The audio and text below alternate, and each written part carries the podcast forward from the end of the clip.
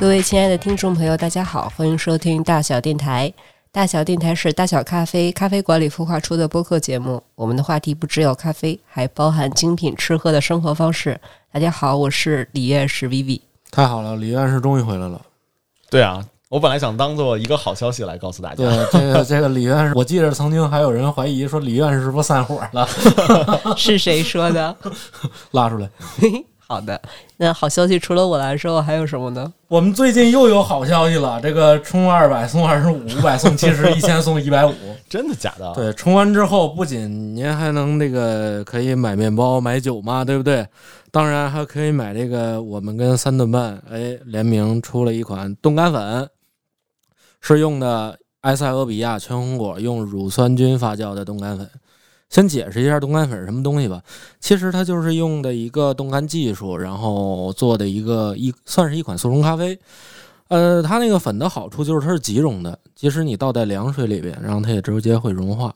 对，然后它对风味保存的会比较好一些。然后包括现在有两个礼盒，还有一个可爱的杯子。我跟你说，我我我我。那那词儿叫怎么读？什么凯旋还是什么鲫鱼那个杯子啊？已经很凯旋，凯旋 我不知道为啥我脑子里全是凯旋，特别好。我基于那个杯子已经很久了，特别特别好。就你知道那个杯子它好在哪儿吗？好在哪儿啊？我们当时都说我我当时就觉得这杯子挺一般的，嗯。但是有一个就是有一位鉴赏家，也就是我们的房东，难道是因为限量吗？他跟我来一句说。这杯子烧的好不好啊？你别看这个，你看这屁股那底儿，那底儿你看光溜。我一看，我以为上面印个印，乾隆 光光绪年间，乾隆光绪年间，就那个杯子很好看。对我已经惦记很久了，是吗？我打算买一套。我以为你要干多大的坏事，就不敢偷，主要是。好的，好的，好的。我以为我以为你要顺一套，对，所以说要充二百送二十五啊，对不对？好的。那今天主要是来聊什么话题呢？哦，今天厉害了！今天我们，我觉得我们变成无聊斋了。嗯，其实我们老哥仨又凑在一起了。大家好，我太不容易了。对，是的。刚才一直在聊自己 OKR 的是马助理。嗯，我们这一次又一期的大小的读书会开始了。然后，并且这个是一个和酒相关的一个节目嘛，所以我们会推荐一一本，就我会推荐一本和酒相关的一本书。那首先，我先。嗯，给大家一个好消息，就是呃，我们在其实大家在我我之前第一期在录大小读书会的时候，然后之前自己有一个感受，就是整个在这一个七集的节目里面，我自己一直在说，然后并且说可能中间穿插着还有一些读书的一些环节，在那个里面的话呢，可能从串联上，然后并并且包括和大家一起来去互动聊天的这个情况下的话，可能会稍微的体验会稍微的欠缺一些。所以这一次的话，我会在整个内容里面稍稍做了一个改进。你你这是批评与自我批评环节吗？对，就不想让我们划水了。大小电台就不想让我们在底下睡觉了。大小电台就需要这种这种迭不断的迭代嘛。好的好的好的。作为一个产品经理，你看是不是体现出来这个工作价值了？是吧？Nice。另外呢，还有一个，因为它是一个读书会嘛，本身也是希望说我能够把我自己荐书的这一部分，然后分享给大家，并且大家也能够有一些收获和感受。那呃，从这个。个讲点的角度来去讲的话呢，我想了一个和大家也能够一起互动的一件事情，因为呃，本身它是一个读书会，它是一个和书相关的一个事情。然后另外呢，我也希望能够把这件事情的话来。和大家一起分享，把这件事情去传递下去。嗯，所以不能说我干讲一个书，然后结果大家可能就听了中间的一些片段，或者是呃听了呃这个书挺好，然后可能整个的过程听完了之后就觉得哦这本书不错，就 OK 了。就可能对对对于我们和听众来说的话，能够能能能够再再去有哪些更。进一步的一个体验呢，嗯，所以我就设计了一个小小的一个环节，对我会在每一期的大小读书会里面，我我推荐的这一本书，嗯，本身可能我也会尽量的从一些，呃，就是。呃，二手的书店来去买，或者是像呃，就直接说吧，多抓鱼平台里面去买这些那个二手的一些书。所以我也希望这些书，我推荐的这些书也能够把它们继续的传递下去。嗯，所以我会在节目里面的话呢，会 Q 到一个话题，嗯，大家可以在这个话题里下面，我们在这一期节目下面的那个评论区和我们一起来去评论互动啊。如果大家对针对这个话题来去做你自己的一个分享，嗯，如果你的分享很好。被我们看到了。对，我会选就是你要翻牌，子对其中的一个非常幸运的听众，就会把我呃手中的这本书，然后那个送给他。嗯，对，当然我也希望你，呃，接到这本书之后把它看完，也希望你能够继续把它的传递下去。你可以选择一个大小电台的听众，也可以尽量的把它放到一个某一个像多抓鱼或者是像一些二手的一些平台上面，把它继续的传递给我。我我我不 care 说它会放在它它会就是在大小电台里面自己。慢慢传递下去，嗯 care 这件事情，我只希望的是说这本书能够继续的流转。就是说这个游戏规则就是不能往回传，是不是这个意思？没准是可以回传的。还可以这么闭环呢？我突然想起了那个那个在疫情的时候那那个朱一蛋拍的那个嗯一个一块劳力士的回家之路，哎，没准儿我们真的这个活动搞出来了之后，可能搜搜搜出去了十几本书，然后未来他可能会对，又高价买回来了，流转回来。对也不错。印个标记，古四通宝。我我真的想了，嗯，可能我把这本书流转下去的时候，我会我会写一些话什么的吧。扉页上有一个大印，对大印 上面写了乾隆光绪是吧？可以可以，特别棒，特别 棒，那得印书屁股上，书屁股书屁股在哪儿？不错。对我特别希望就是没真的没准儿没准儿这本书我介绍完了之后，可能你们两个也非常感兴趣。你上次推荐我的鳗鱼，到现在我家 我翻开过两页，我到现在不好意思没看完还给你，但是我会努力的。鳗鱼有机会可以可以推荐一下。好的好的好的好玩的。对对对，这是大小读书会的这一趴，然嗯后有那个、刚才有听众福利福利的这一部分哦，嗯，对，你们听到了的话，就可以积极的来收听这一期的一期节目，然后积极的和我们在评论区互动。嗯呃，第二，我想说一下的是，呃，我是怎么遇到这本书的嗯啊？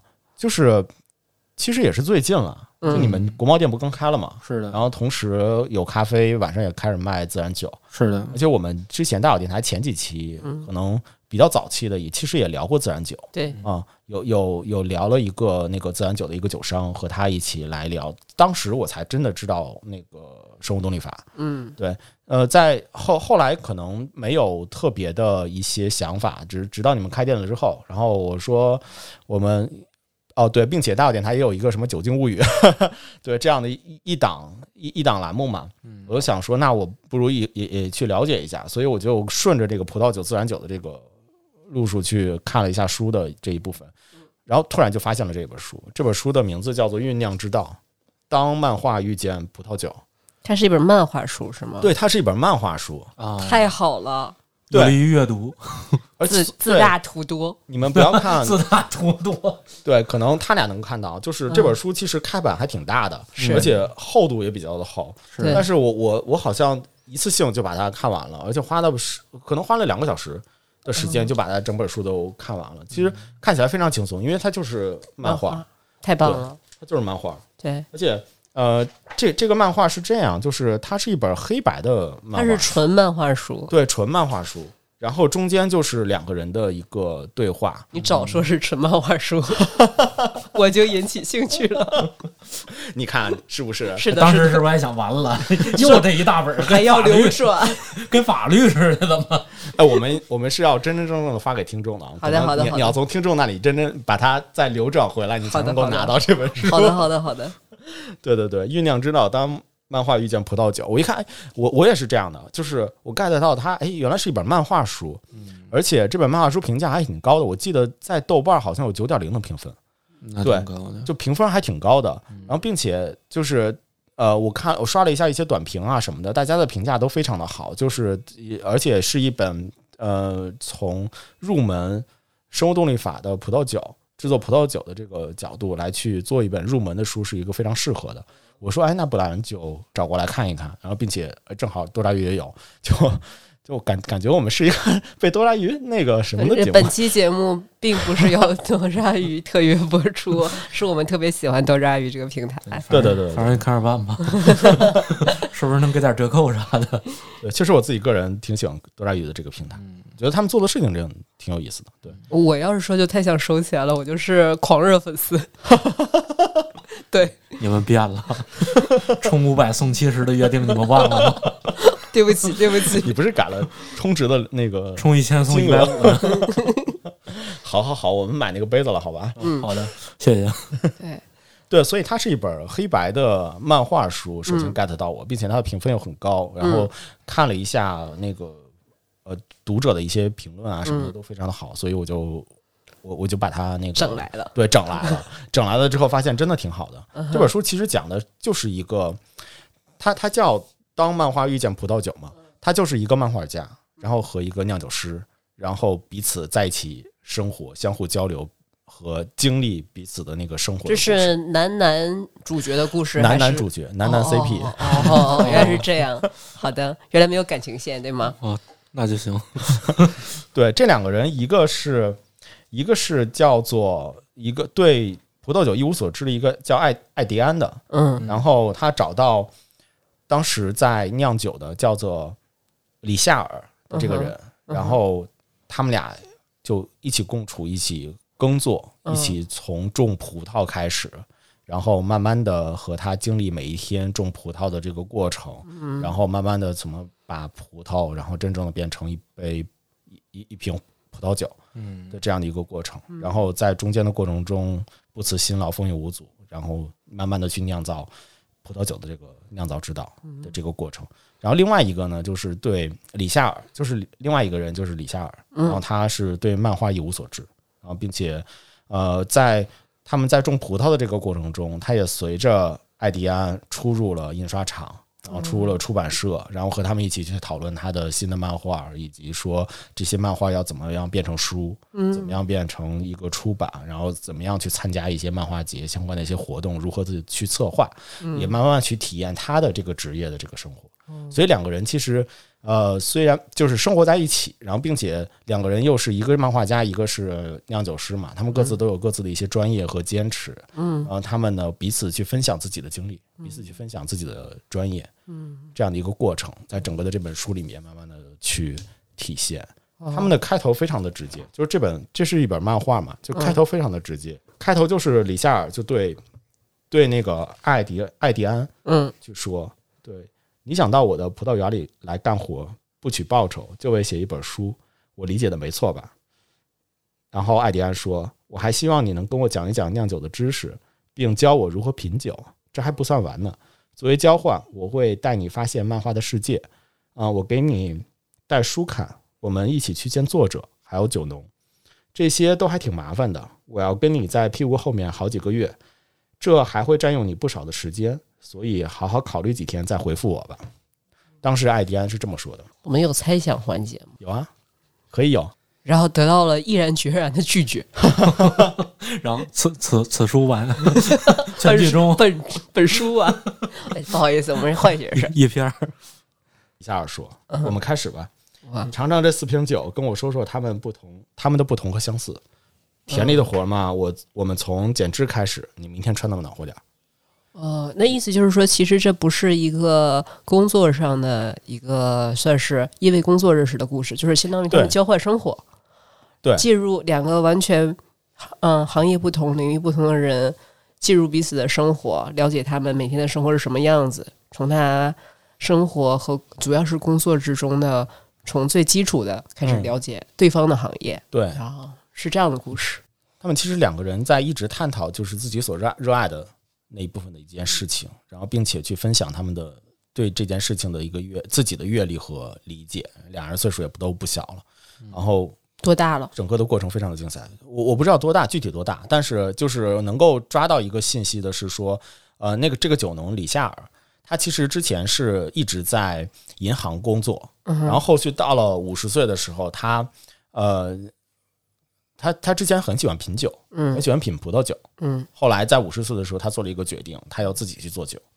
于是真真正正的从种葡萄开始，从养地开始，从买了一个地开始养，太厉害了。对，养地，然后开始慢慢的去琢磨如何去种葡萄，每一年的这个葡萄如何要把它变成葡萄，他他自己风格的这个葡萄酒的这样的一个过程。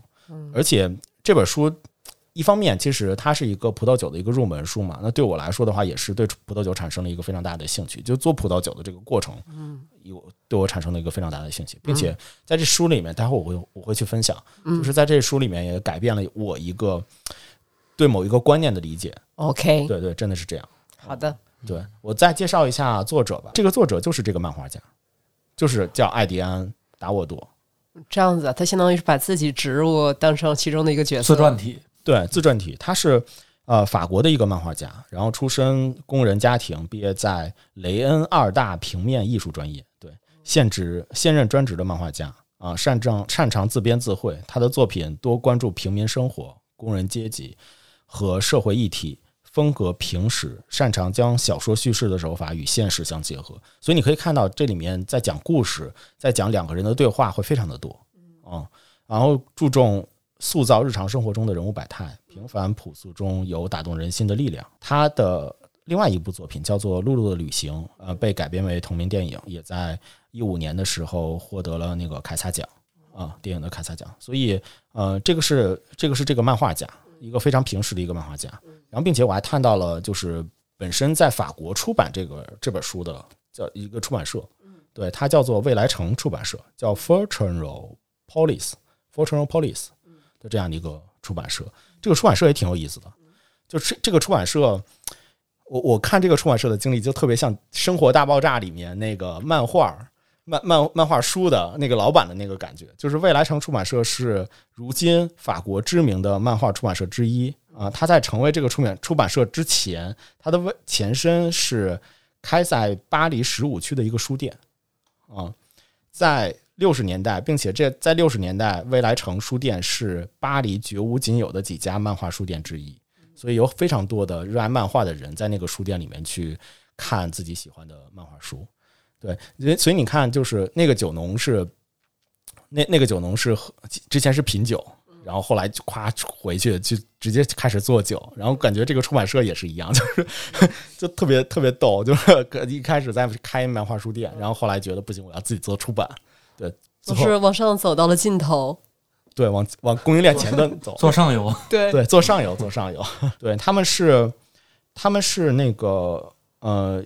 两个艺术家，嗯，创办的，就是本来一开始是一家书店，然后七二年的时候盘给了两个喜欢漫画的一个青年艺术家，嗯，一个叫艾迪安·罗比尔，另外一个叫呃弗洛兰斯·塞斯塔克塞斯塔克，嗯，然后他俩一个是设计师，一个漫画家，嗯，然后这两个人其实一开始做漫画书店，然后后来做的漫画的这种独立的出版，哦，设计师和漫画家两个有意角色。思，对，那未来书店，然后从呃，七二年盘到盘给他俩了嘛，然后七四年的时候就开始自己做出版，而且呃，我在看他们的那个官方的这个网站，就是 f o r t u n Police 这个网站，他们提了一个就自己的一个主张，他们喜欢反映当下现状的书，然后具有强烈个性的书籍，知道如何触动人心、反思和情感的书籍，嗯，他们会推崇这样的那个漫画的一个书籍。然后，并且他们希望是通过书籍立足现实，谈论这个世界。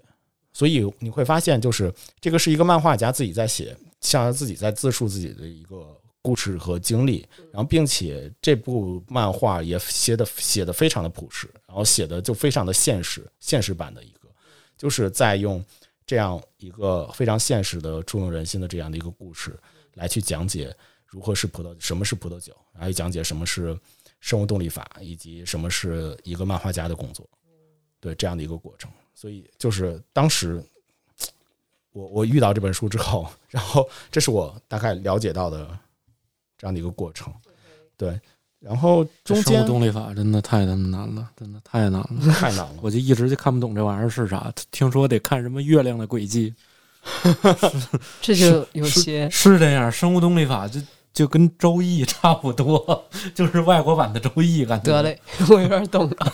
对，我中间稍微的分享一小段 OK，关于生物动力法的。好的，然后，如果大家想知道详情，可以去听一下我们早期的某一期的一个聊酒的、聊葡萄酒的一期。好的，好的。那里面的话有一个呃嘉宾么么，应该是他呃从他的角度来讲述了一下生物动力法。当然，这本书里也讲述了一下生生物动力法，嗯，怎么讲的不一样呢？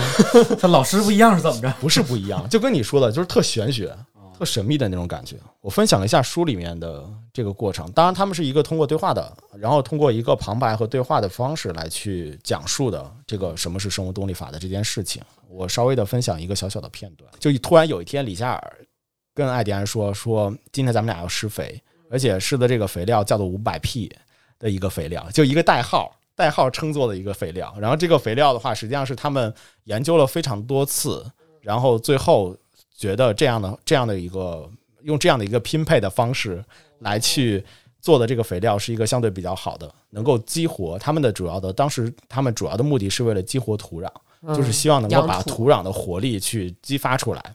所以做的这个五百 P 的这个肥料，那他们在撒这个肥料的过程中，然后中间好像有牛粪啊什么的，就纯天然、纯物理天然的那些东西，生物天然的一些东西，在这个过程中，然后那个艾迪安是叫艾迪安吧？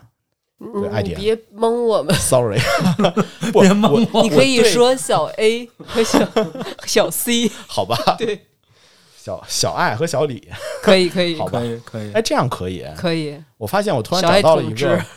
我突然找到了一个对对名字特别不敏感的一件，所以小爱解决方案。所以小爱是个酿酒的，小爱是个漫画家哦，对，小李是个酿酒的。行啊，OK，那就摘清楚。对，然后这个时候小李叫小爱去施肥啊，小爱一边施着肥，一边就问小李说：“用生物动力法种植的葡萄与一般有机的葡萄有什么区别？你做过实验吗？”然后小李说：“没有，我的葡萄园太小了。但是，嗯，勃艮第的布里尼蒙哈谢。”酒庄有一位，这个酒庄曾经做过一个实实验，他在自家的葡萄园里面分了三部分，然后一部分呢做普通的农业，一部分做有机的农业，然后第三部分做生物动力。然后作为一名品酒行家，我觉得第三种的味道最丰富、最有活力。对，就这样，我是被直觉和经验说服了，所以不要让我从技术的角度来解释生物动力法。对，这就是我的经验和我的一个感受。然后有活力的葡萄酒，生物动力法追求的正是这个。另外，使用拖拉机喷药简单的多，但是亲自手工喷洒却是更好的机会，去和葡萄藤如此亲近，这也是一种快乐。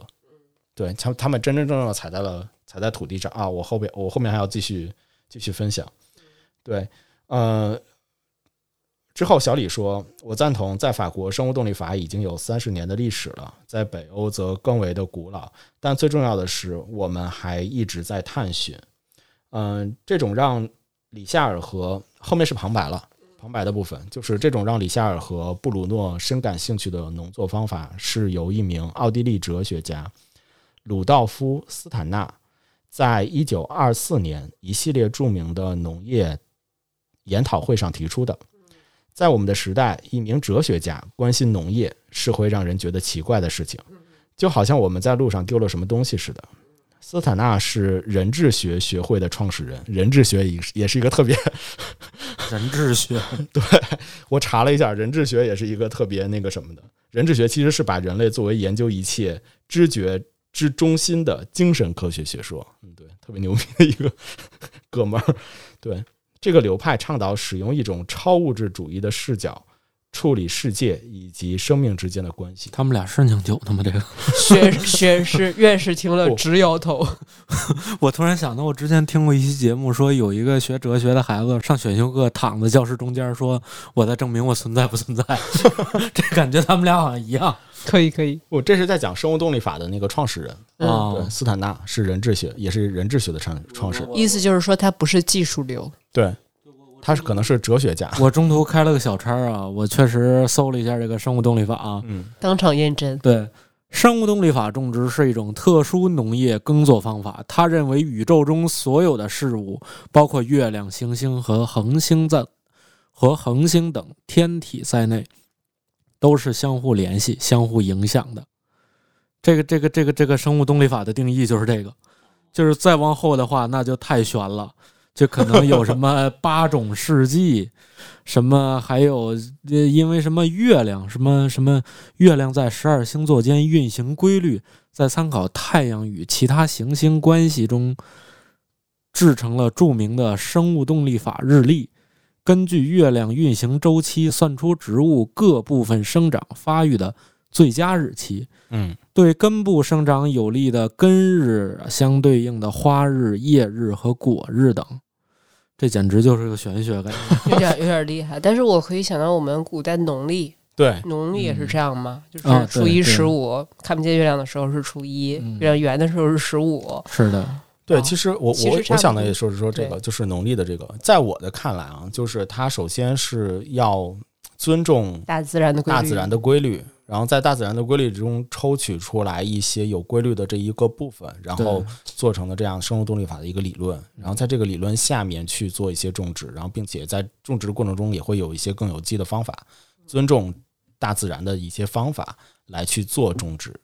可不可以把它理解为就像是我们现在那种二种十四节气，对，就但是跟我们现在那种当代农业那种批量化的，好像是个反义词，我感觉是这样，对对吧？对，所以生物动力法就是就是以尊重和保护土壤、植物以及动物的生命力为工作核心。说白了不是大棚的，都是都是天然，不好是大棚好像也有那么一点儿怎么说可持续的东西在里边，不会因为我就是要保证它的收成，然后就把这个土壤给破坏和环境给破坏，有好像有一点这种感觉。对，而且他们其实不是说需要要把这个东西做种出来，或者是说用有机的方式去种出来，更多的是要把这个东西的生命力体现出来，把它激发出来。用生命影响生命是吗？，对，前面可能讲生物生物动力法的这一段的话，反正我看着也有一点迷惑啊。但是后面后后面他们又提到了这样的一个部分，就是后面他们一开始是呃撒这个五百 P 的肥料嘛，然后然后第二天的早上起来半夜的时候，那个小李子就跟小爱说说你晚上的时候我们要去撒一种叫做硅石的东西，然后后来他们就大晚上就开始撒撒亮亮的那个硅石，然后小李子就跟小爱说，就硅石，你可以将它想象成水晶，它是喷洒在叶子上捕捉光的陷阱。他希望就是洒在叶子上之后的这些硅石，希望在太阳升起来的时候，然后这些叶子它上面的这些硅石，它闪耀的这些部分，让这些叶子更加的去靠近太阳，让这些叶子能够有一个意识。说我身上的这些亮晶晶的这些东西是什么呀？然后很 产生好奇心，迷惑它。产生好奇心，迷惑它去更多的去靠近阳光，更多的光合作用是吗？对，因为就葡萄葡萄藤，他们认为就葡萄藤的话，也是因为就是受太阳的影响会更多更多，并且在受太阳光照下会一直一直那个生长嘛，往上的去生长。对，所以他们希望的是说，他们的那个叶子能够激发叶子的活力，就用龟石的这种方法来去做。另外，我终于看明白了一件事情，就是 小李子说：“我不是研究员，也不是生物学家，更不是巫师。”他自己其实知道知知道这种生物动力法可能有一些玄学的部分啊啊！对我只是一个酒农，但我知道，我觉得最有说道的葡萄酒都产生自生物动力法啊！我是经由别人家的葡萄酒一步一步走到这里的。还有一点，那些曾引领我探索生物动力法的人，都是些伟大的人物。他们做事认真，值得尊重，态度谦逊，这些都很重要。同样，跟好兄弟一起做酒，这一点也很重要。这个就有意思了。对，这个时候他们俩已经成为好兄弟了。对，并且就是他其实是在阐述，就是用生物动力法来去做葡萄酒的这一些人，他们的品质和品格。对他其实被这些人所影响，所以他现在所坚持的这个东西是这样的。好像是，就感觉有一种不赶时间的感觉。因为呃，我我也稍微了解了一下这个关于自然酒这类东西，因为可能啊，我们现在酒吧呃酒馆里卖的也有一支生物动力法的酒，我大概就是了解了一下，呃，所谓的这些有机种植的话，它都是要让嗯种植去慢下来，就比如说。它要求土壤不会施那么多的肥料，它也会要求里面的铜离子，嗯、控制在多少，甚至要控制一下所谓的什么波尔多液这种东西。对，所以要让更让它去回归自然那么一个状态，更少的一个人工干预。嗯，那我能这么理解吗？就感性的时候，就好像是你喝了这一杯葡生物动力法的葡萄酒，你能感受到，不管是种植葡萄的人和在为了这一瓶酒工作的人，他们的爱心和他们的热情，大概能体会到这些东西。不只是喝一个酒类的商品。这不就是我做的咖啡吗？哎呦，哎呦，哎呀，你让他留糖吧。我真替 CBD 的人感到幸福，每天都能感受到我这么恶心的爱。黏抓抓的爱，哎呦，我我的爱如泔水，你终于 get 到了。爱如泔水，让你和我相依偎，只能静静跟随。今天的歌你也选好了，就它了。再说，再说，再说。好的，好的。嗯，然后接下来我要分享的一块儿，就是真真正正去改变我其实对某一个观念的一个理解的一件事情，对，给我一个非常大的一个启发。我在看这本书的中间的一个过程中，对，这是在这本书里的第八章。这个第八章其实讲的是一个小小的一个故事，这个故事就是那个酒农的李夏尔小李子，对他要见一位行业上非常著名的一个酒瓶的专家来评鉴他的这批酒，然后他们那个一直在沟通什么时候见面的这件事情，然后呃，这个专家过来之后会给他的酒做一个打分的一个过程。对，这个专家叫做呃罗贝尔帕克，小罗，小罗子，对，罗贝尔帕克在美国。呃，就我简单介绍一下他的背景，就他在美国是一个非常有名的一个评论家，是真实的，真的有名，真真的是这样，有这么一个评，有这么一个人，对，就那个评论酒的这样的一个人，并且他创造出来一个对于葡萄酒的一个打分的制度，一个整套的一个打分的体系。哦，他是他是葡萄酒的 Q，对，葡萄酒的 Q，懂了。九十加的就都是好的那个葡萄酒，也不一定八十五就不错了。啊，是吧？对，就他们都评会评价九十加的那个九九十分以上的，因为小李子他们之前的那些酒，请这些人来专家来去评判的时候，他之前的那些酒酒都是九十加以上，但是他们实实际上就是没有见过面，这一次是真真正正的跟这个小罗对小罗的一位合伙人在面想想要去面基去聊一下，所以小李子其实。在整个这个这一这一趴的这个故事中，小李子一直存在着一个非常纠结的一个心态，在表述自己，就是他一部分呢是希望，呃，希望可能看到这个分数，就是最终这个分数结果是什么样子的；又有一部分呢，他又不太希望说我要通过一套体系、一套流程来去评价我的酒，因为我的酒里面不单单是你喝下来的那个感受。它其实还包括后面我为什么我我怎么样去做土壤，我怎么样去养土，我怎么样去把叶子能够更靠近光，我怎么样能够去把这些呃冒着大雨把这些那个葡萄能够在准确的时间收收到我的那个农庄里面，然后开始去酿造，就是这个过程，他其实是非常享受的。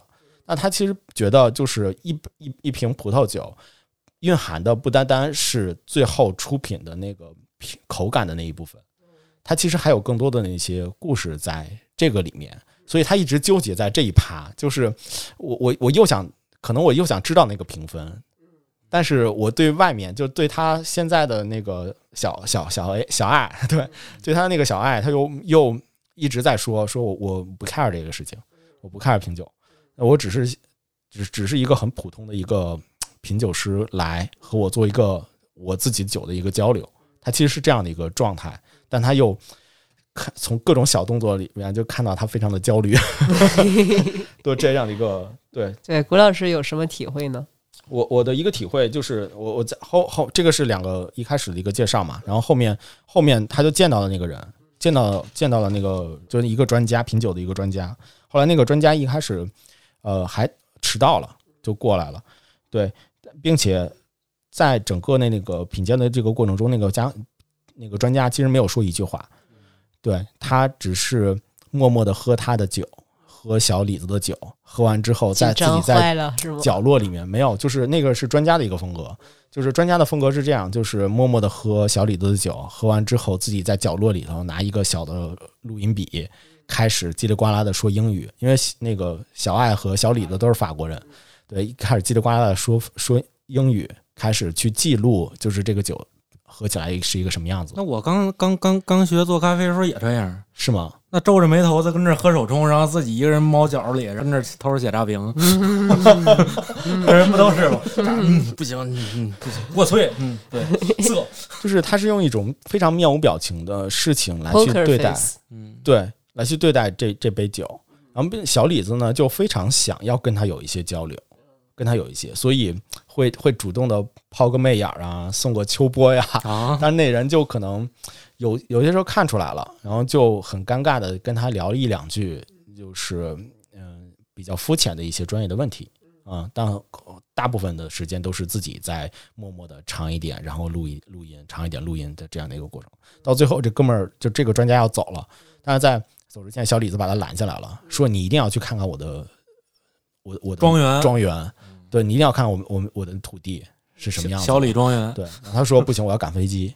然后小李的小李的也也非常执着，就是这个时候体现出来他的非常极客的一面，就非常的执着，说没有关系，你你你开我的，就我们两个坐车去，然后你你到了那儿之后，你看一眼，我们我们交流一段时间之后，我坐你的车去，去到那儿之后不会影响你去赶飞机。你到了那儿，到了那儿之后，我们我们聊完天儿之后，你就可以直接坐你的车就走掉了，没有关系，就大概也就耽耽误个半个小时、一个小时这样的一个时间。然后后来，所以小李子就跟他那个专家坐的专家的车，去到了那个庄园。小爱的呢，就自己开开小李子的车，然后在后面去跟着。这两辆车中间只间隔两分钟，就只间隔了两分钟。但是当小爱的到了那个农场的时候，已经人已经走了，专家已经走了，然后只剩下小李子孤单孤单的站在那里。嗯然后他说：“这么快就聊完了吗？”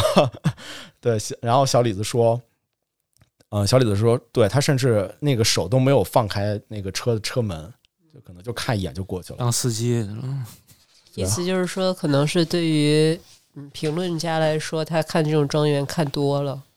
对，所以小小李子最后说了一段话，我觉得对我来说非常感触非常的大，并且给我有一个启发，是在于就是小李子说他只是品满足于品酒，这是他的选择，但这让我这让我很恼火，这种将葡萄酒与他的背景分开来的方式，这样一来，我感觉只能将我所做的工作一小部分展示给他看，然后他就大喊说不能这么乱来，葡萄酒是让人放松的，是一个让人和人邂逅的空间。是将人和人连接起来的纽带。然后最让人想不通的是，这家伙绝不是一个笨蛋，他对高品质干白有高明的见解。我们本来可以好好聊聊的，但很可惜，人家有飞机要赶。这里面对我就是对我的触动非常大的一句话，就是他葡萄酒是让人放松的，是一个让人和人邂逅的空间。就我我我在看到这儿的时候，我突然有一个非常大的一个感受是什么？我之前对于咖啡馆的一个理解，是因为咖啡馆营造了一个人和人社交的一个空间。我我一直在想的是说，咖啡其实提供的是一个是一个像做社社交货币一样的一个东西，就是我们通过咖啡的这件事情来到这个咖啡馆，在这个空间空间里面去体验各种那样的一些愉悦呀、或者是一些社交的一些生活啊什么的。但是其实我们忽略了一个一件事情，就是本身可能这个饮品的本身，它其实也有非常也也是人和人邂逅的空间。就是马助理可能跟另外一个咖啡师在聊咖啡的时候，候，可不要瞎说啊！我一下就知道，这王老师就在一墙之隔的那边呢，好吧？所以你们俩都聊什么呢？就是聊咖啡是怎么邂逅的呀。哦，咖啡师怎么接号的是吧？既然都到这份儿上了，不然就说一说 没有，你是怎么追王老师的？他追的我，我用追他吗？这这都这些这些都剪掉，不没法播，没法这你们明眼人也能应该能看出来啊。哦，我我喝口可乐镇定一下。但是其实就是在这个嗯，就是故事之中，嗯，我们就当然不上纲上线的说，你不觉得现在对所有东西的评价体系，其实都有那么一点单单方面的、比较粗暴的这样的对，一个真的是，我觉得其实很多，尤其是饮品跟人相关的，其实很主观。你知道，我们喝酒也是这样，有的时候看很多榜单，然后怀着朝圣的心情喝了一个上面很厉害的酒，的，然后你心里明明知道，嗯，就这，就这个还能上来？但是碍于他的榜单排名真的很好，哦然后你就会问自己说，是不是我的问题？是不是我的味觉没有开化？但是喝来喝去，就自己心态放松了之后，我就觉得说，嗯，大家可以凭他们的，我就按自己喜欢来的就好。就就跟就跟咖啡馆里，我们通常那些做咖啡的人啊，当然，我们心中那个就没去过蓝瓶之前是那样的，是吧？就跟朝圣似的，这一一步一步拜跪着过去。要要常至于吗？要长拜过去。对对对，长拜过去，这真的真的。哦，是吗？你你们不是这样吗？我不是，但是我会去打卡，我会去打卡。对对对对，我是怀着好奇心。对，大家都，然后后来一喝，不也就那样？其实我就是觉得，大家对这个东西，对这个产品实在是期待过高了。可能这个东西只是在当地，嗯，怎么说？大家都是他有自己的客群，这不就是外国人的豆浆吗？对对，有消费习惯。就比如说豆汁儿跟这排大队，然后突然一个人过来，哎，一喝完之后，哎，有胶签吗？它只是一杯饮料而已，它逃不出还是一杯咖啡，或者逃不出还是一杯葡萄酒。它是它它有它本身固有的味道，但是我觉得在制作它的人的话，我觉得大家都是很用心的在去制作，对，是这样的。所以背后我在想，就是他为什么从一个品酒师，后来五十岁的时候变成了说一个农庄的一个人？我觉得从从他的一个角度来讲的话，可能因为他可能觉得自己体验的这一部分，可能只是在整个葡萄酒。整个供应链也好，或者是整个链路的过程中的其中的一小部分，所以他想想要去体验更多，这个是他对于葡萄酒的爱。哦，我完全能，我完全能理解。我给你举一个例子，之前跟一个建筑师的朋友聊天，他说，其实一般人装修人家对建筑的感知，就是家里的装修，他会知道自己喜欢什么风格呀，喜欢什么色调啊。但其实对他对他建做建筑的人而言，这是最浅最浅的一个部分。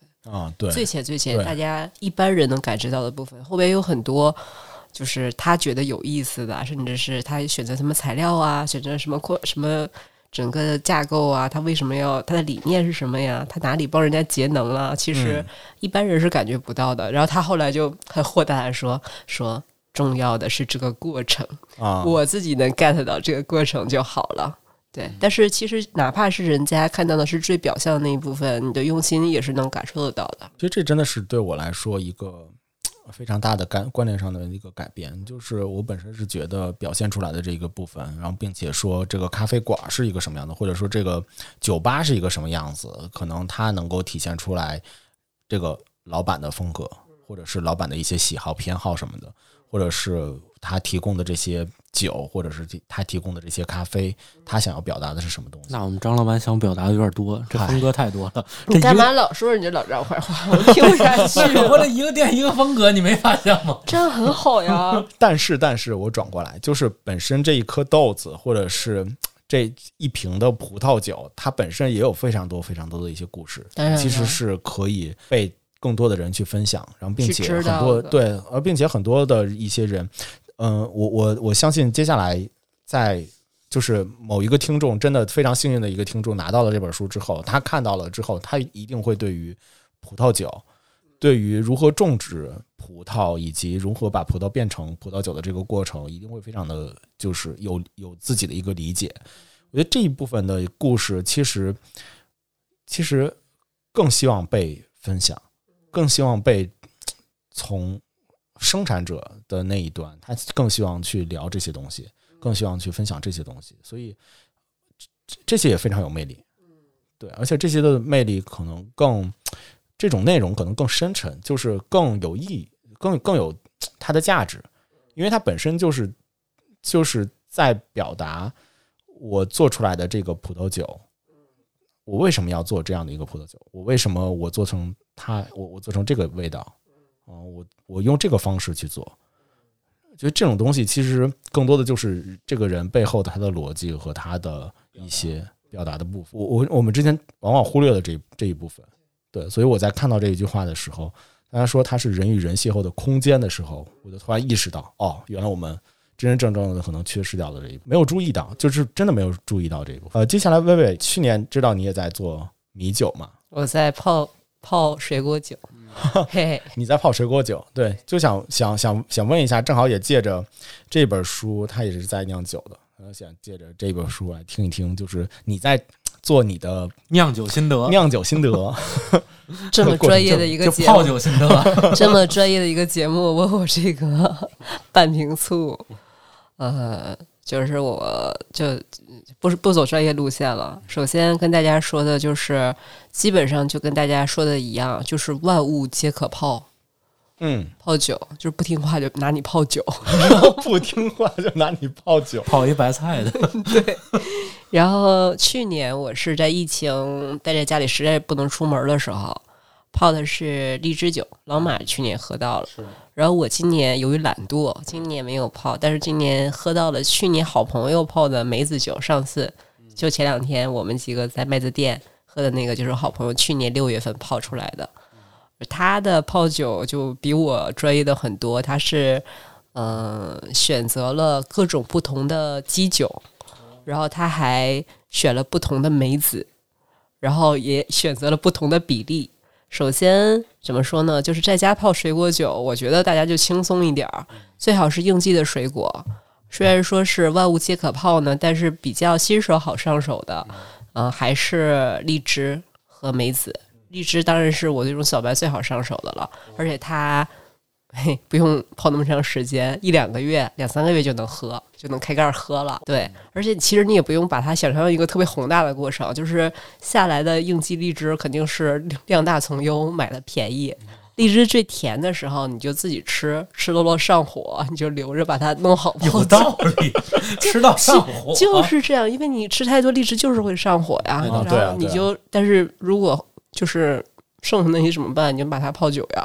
嗯，就一个简单朴实的道理。泡哦，是用荔枝泡在酒里。对它现在是怎么样子呢？其实它需要的东西非常简单，基本上大家就掌握呃，除了玻璃器皿之外，就掌握水果、酒和糖、冰糖这三样东西的比例就好了。嗯，然后一开始泡泡的之前呢，就用高度的酒去涮一下你的容器，主要是。保证它没有细菌，对，没有杂菌，然后没有水，没有灰尘，然后你就用力的 shake，然后在底下铺一层小黄冰糖，然后就一层果，一层糖，一层果，一层糖，然后水果什么最好也把水分去掉，也是为了保证里边不容易坏掉。然后里边的比例，不同的水果不太一样。其实，在某网络红色软件的平台，其实有一些是靠谱的。小小嗯叔，你 好家伙，你你这个是不是？你这你这不用后期，你这个对对，我人肉后期，大概就是说，其实多嗯鱼，对对，大家都学起来啊。然后其实就是靠谱的。然后荔枝也可以分，你如果勤快一点的话，就可以把核也去了。因为它肯定就是你剥开荔枝之后，如果你想泡的久一点，就可以不去火。那不行，下意识就塞嘴里了。就是跟你说，你要一边吃一边泡，一边吃一边泡，不要为了泡泡酒这个事儿专门开一天的行程。你要为了吃荔枝实在吃不下的事儿，顺便顺手 泡个酒。我可能我可能就是在剥荔枝的时候，我会考虑这是哪个类型的荔枝呢？因为今年我真的发现，原来荔枝它有八种。对，什么妃子笑，什么巴拉巴拉巴拉巴拉，对我我这很难想象，就这一个荔枝，它它它分八个类型，我们我都惊了，当时都。我泡酒建议是越甜壶越小的越好啊。对，然后刚刚说的基本上就是一层糖一层果，一层糖一层果，你可以选择去核，也可以。你上次喝的是我去核的啊，然后大概最后一层放上糖之后往里灌酒。酒一般我用的是米酒，大概不到三十度，其实就是那种便宜大桶的那种什么广西的米酒就可以了，在网上随便买，就是很香。然后我的好朋友他比较讲究呢，今年大家喝的梅子酒的基酒，大家喝到了黄酒，对吧？你们都喜欢的那个，还有金酒，他还用过金酒和其他酒混合的。后来第二种我们喜欢，他是用日本烧酒一煮泡的，然后他还调整了比例。这里边三个比例就是酒、水果和糖的比例。大家喜欢的那个是一比一比一，梅子、金龙鱼。对，然后他他我我我当时对对我就是给你 对上次中秋假期我不是给你们看了吗？我就今年好朋友的酒开瓶，他就是把刚刚说这三种东西酒、水果和呃糖，他基本上除了糖没有换之外，所有的能。变量的，他都试了一遍，所以当时才就开了十二多瓶我就每种都试，试到后面已经失去了味觉，只觉得喝的很快乐。大概就是这样，调整比例，简单的。然后太好了，对，还有一个我在操作之中发现的，就是那个罐子最好还是要厚一点儿，因为确实有炸瓶的，如果时间太长了有炸瓶的现象。小瓶、玻璃薄瓶不太靠谱。哦，对，然后也别晃，有一次打开就会出喷泉，你知道吗？就仿佛曼妥思遇到了可乐，就 大概就是这个意思。所以，嗯，我觉得夏天的时候应季水果都很好，也不用放冰箱，就放到常温阴凉的地方放着就行了。然后留意一下它。哎最短的是荔枝嘛？我觉得荔枝对荔枝就很好，当年就能喝。有没有稍微长一点？就最长的会是嗯梅子酒，梅子酒梅子梅子就比较长。对，剩下我看其他人还哎，有，梅子是要前期先腌好吗？不用嗯，他用用盐搓，哦，用盐搓一下然后对吧扎眼儿用用，然后柠檬也要盐搓，其实也是杀菌。对，我看老二那酒也没搓，他直接就放罐子里了。那那有点哎，好像差不多了，该喝了。嘿嘿嘿。待待会儿我们休息的时候，突然发现少了一个人，就是我们出去干这事儿去了。早说我们整点儿啊！王老二睡着了，对，然后还有看有一些酒家，就是餐馆也会有杨梅酒，杨梅酒也是泡的。对，哎，我想问问，就有好多中餐馆泡的，它是用白酒泡的吗？嗯，也可以用白酒。二锅头啊，嗯，这个我还没试过，因为我总觉得用白酒泡差点意思，因为我觉得它里边那个麦曲的味道，就就是酒曲的味道特别重。对，所以我觉得拿拿白酒泡就是你看我我之前用不到三十度、二十几度的酒泡出来的，大概加上水果加了糖之后，就大概十几度，不到二十度了。后来也有人用推荐四十几度的酒泡，哦，那稍微度数还是高一点儿。但是我其实大家一看那个比例，糖确实不少。如果所以说对于有瘦身需求的人，还是要慎重的喝水果泡酒。呃，我们无所谓，我们追求的，我们追追求求的就是这个。你们刚才说的是越野 talk，他们不能喝是吧？你干嘛 Q 人家？你干嘛 Q 人家人家是是吧？咱们这不减肌增脂吗？越野 talk？对，但是我我我有一个感觉，就是去年可能说的就挺，因为去年就是过得很难过嘛，又不能出门儿，然后只能在家里网购，就觉得说，哎呀，这个时间很难熬，就在想一想什么东西，呃，又是需要时间长一点儿才能变成另一种东西的呢？我们就想到了泡酒。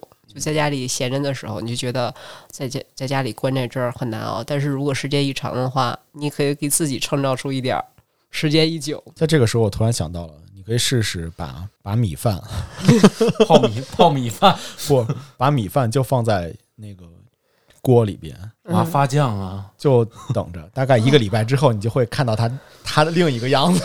你这太坏了！你知道，就是那个 酿酒酿，我这是泡酒嘛？你知道酿酒酿时间长了就变成醋了吧？哦，不知道啊，你不知这你不知是道醋了，你不知道呀？不知道啊。就是因为醋的发现，就是因为是一个酿酒厂酿时间长了，他突然间发现了一种奇特味，一开始以为是坏了，对对，是是是杜康的对对对儿子对对，发现就是醋的故事是这么来的。为什么们是醋没有酒精啊？不不不，你现在看那个白醋，嗯白醋上面写着是用食用酒精发酵而成的，嗯，才能就是醋的发，现，它哦是因它为把酒精都挥发掉了。不是挥发掉了。就是酒发酵过度对，就出现醋。在化学式里，酒是 OH，全是 CHO，然后再往后发酵是 COOH，哦是醋醋酸根。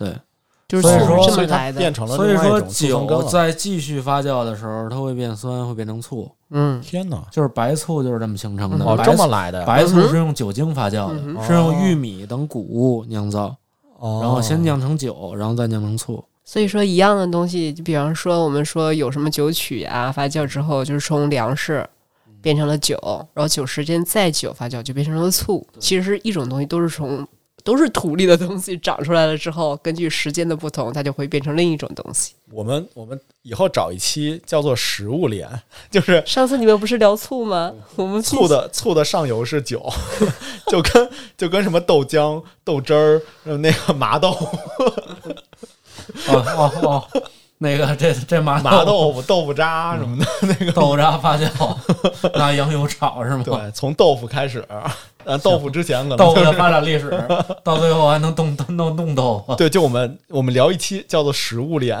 就是这个链的顶端是啥，从从这一端，然后变成了啥，然后后来又变成啥，后来又变成啥，我觉得肯定会有，也挺有意思的。对对啊，你看，就是这个，其实就是这一款饮品，就酒的这一款饮品，其实它在做出来的这个过程中，其实也是非常有意思的，而且也非常有故事。对如何去把它变成那个样子，其实它经历的这些东西都是非常有意思的东西。刚才你们其实分享的就是你们在做的这杯这这杯酒，它背后的这些故事嘛。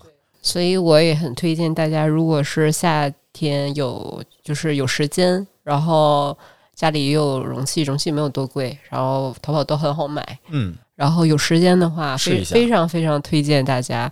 我去年的酒分享给了好朋友，我们、可是对对对，我我我我也喝过，是吧？对，特别好喝，特别好喝吧？特别好喝当时我我因为我是一成，我我还带了我带了截图，可以顺便给大家看一看全过程。这个是涮瓶子，就是待会儿你从涮瓶子就开始，我很担心我以后你是立志要作为一个小嗯叔的博主吗？我我是怕我忘了，优优雅博主，你看看，这是呃，他忘了拍的照片都这么好然后一升糖一升果，一升糖一升果，哦，这个是焦糖是吧？小黄粒小黄粒小粒儿黄冰糖，就小粒儿黄冰黄糖。对黄糖，我有的时候家里没有咖啡方糖了，也拿它。其实黄糖你没发现它不甜吗？对，最后是这样，就嗯是去年大家喝的就是这个对对对对瓶子里的。对，然后除了分享给了大家，还有当时好像是端午吧，端午假期我还拎着一个也是滤好，啊对，还有推荐大家就是，呃，可以开盖儿之后还是滤一下，会有多多少少还会有一些沉淀，渣子。对。然后大家如果介意的话，还是过滤一下比较好。特好奇，你吃过里面那果儿吗？我都吃了，荔枝啊，那个今这次梅子我们那天也吃了，对，啊，嗯，可甜了。是啊，可可甜了。对，很推荐大家，如果有有心思的话，泡一下，是挺挺嗯挺来劲的一件事情。挺好，挺好，非常好，我觉得。对，嗯，好吧，那我们的呃节目也差不多了，我就要开始问一下我们最后一个问题了。还有同时这个作业问题也是也是问给听众的。对，这个就是我们大小读书会里面每期的那个固定的一个问题，也想问一下两位，先让两位来去分享一下。就这个问题是这样的，就是我在看这本书的时候，其中有小李子嘛，对他其实五十岁的时候做了一个重要的决定，开始从头开始做酒。那我很想问的问题就是说，当你五十岁的时候，如果有一次让你重新选择你的职业的一个机会的话，从头去接触一个职业，你会选择什么？为什么？必须得接触另一个职业是吗？另一个另一个跟你现在做的完全不一样的。就你现在属于饮品，当然，你可以从裁缝也不算了，裁缝你也很你可以从咖啡师，然后变成一个种咖啡的。不行，累的。种咖种咖啡就就是种咖啡，就我我意思嘛，就是不行，就是你的职业上面到五十你得让头，跨并且界跨得是要从头大一点去做，就是你要你要从头去做这件事情。我觉得你都到五十了，你怎么着做点东西也得是吧？能让人拍到是吧？让人拍到，对啊，你做你想做霓虹灯，保保洁，没没没想清楚。说实话，老老李先说吧，我想想。我觉得，如果到了那个岁数的话，我肯定是会倾向做一些让自己也不太累，但是很开心，让别人开心的事情，就不那么复杂，可能不会像书里呃干那么重的农活。不好意思，我可能会像克拉克农场那样开现代化的拖拉机，还可还可以。开拖拉机，不，我是说，假设我是要绕田间地头的话，可能也不会、哦不会去真的是上手那样去做。对五十几岁，嗯，想到一个可能会被抓，我随便说啊，就开当开玩笑说了。我觉得冰淇淋车不错，冰淇淋车嗯，哦，你是要开着冰淇淋车去各地去卖冰淇淋吗？嗯，对啊，就小朋友看到你就很开心啊，哦，看到这冰淇淋车也很开心啊。然后这就是下面不能播了，专抓四五岁的小朋友。开开玩笑，开玩笑。但我觉得冰淇淋车是一个，就有点像是以前在公园卖棉花糖的人一样，对，就它不是一个了不起的职业，但是大家看到都觉得很开心。哦，他也不累，也没有多累。挺好的。对啊，他也不需要为生计发愁。我给大家就是，虽然这不是一个大的事情，我不是这次暑假回家休息嘛，嗯我们家那边虽然物价便宜，但是没有便宜到那种程度了，好歹也是个开发区。但是我在我们家小区外边，有一天就看到一个呃坐在路边拿小马扎坐在那儿，面前摆着一个筐的阿姨，她嗯卖的是一些长得特别漂亮的各种颜色的西红柿，然后还有一些长得丑丑的茄子，小小的。然后我觉得它是有黄黄红的，还有像圣女果那么大的。我说啊，这个西红柿太漂亮了。本来我都已经要进门了，后来我就被一堆颜色鲜艳的东西吸引了。我就说，哎，阿姨，你这个番茄怎么卖啊？阿姨说，我也不知道呀。啊，我我是两钱一兜儿他拿走吧他是他是这么说，他说，嗯，我是送给我小孙子的，因为他喜欢吃。那卖你多少钱好呢？你先拿。然后我就当时他有那种有还有点花纹，我当时朋友圈发了，它是那种呃红色的西红柿，上面有金色的那种虎皮的花纹。我挑了一个黄色的，挑了一个呃红色的，嗯就相当于我就拿了两个，因为我平时习惯了做饭就是做当天的，嗯小小的。然后阿姨当时说：“你再拿点儿。”然后我说：“好好好。”大概我就拿了四五个，也是小小的，还加了一点圣女果大小的。阿姨看了我面有难色，说：“给一块钱吧。”然后你知道，这就已经我现算一想，这要饭然后我当时双手已经拿满了，哦你知道吗？我当时我说啊，然后接着他又塞给了我俩，哇塞，对，就相当于我买了一堆各种颜色，花这么好的花花绿绿的一，兜，花花绿绿的，然后一个番茄，然后就一块钱，哇，就是因为这是他自己种的，他是给他小孙子种的，哦，他不是拿这个是影视，我觉得嗯，嗯可能这对我来说五十岁这样就很好，好棒啊就！是家里有什么吃不完拿出去卖一卖，看到喜欢的人 就一块钱卖给他，哦，你说的特别有道理。是不是？我觉得我可能我五十的时候可能要开一农家院 开一农家去院儿里种点地什么的，种俩倭瓜啥的。对，他种就他种一间房番茄，你开一农家院就，一间房，就一屋，就一张你这样吧，你养点母鸡，我们俩就能 配一个番茄炒蛋。西红柿炒鸡蛋是吧？对对西，红柿炒鸡蛋。那那我开个饭馆得了，你种点稻子就行。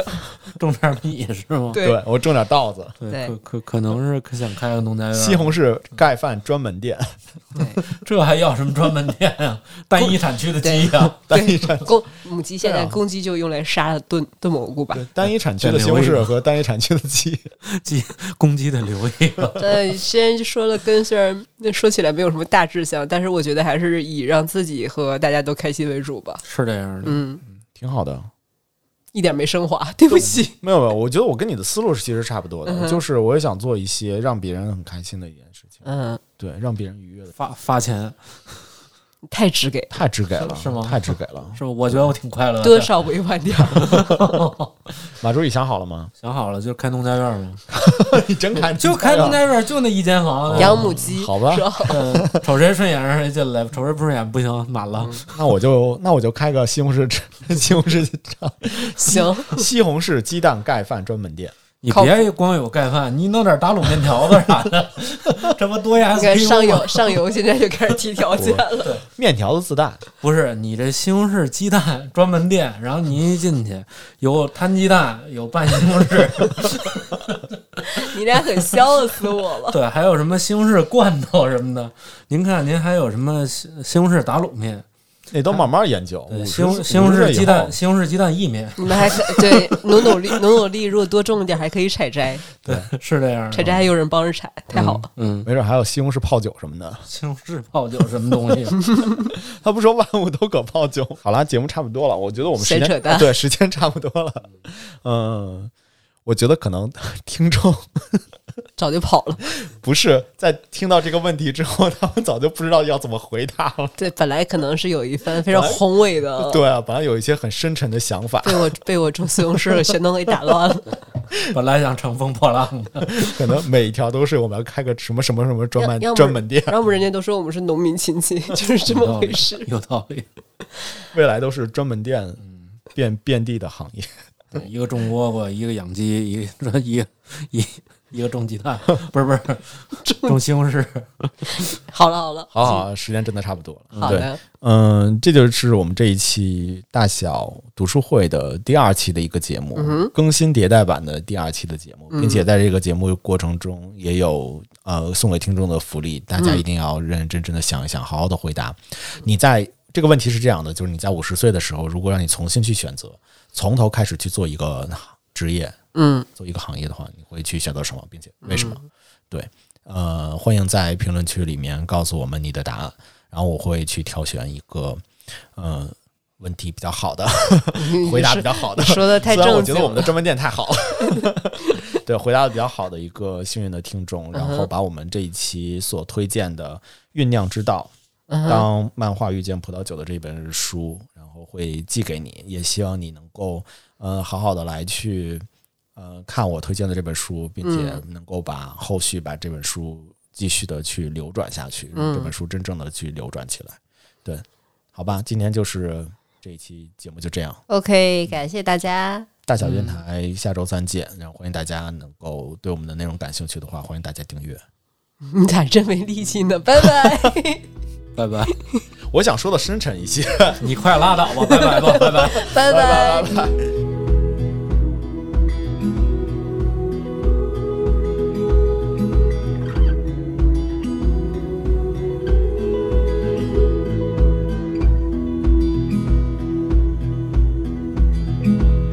You could still see where the water was In a line at the top of the chimney bricks Sometimes something so broken can never be fixed. So we saved a few things that were spare And brought it to the ground. Cause you always build it better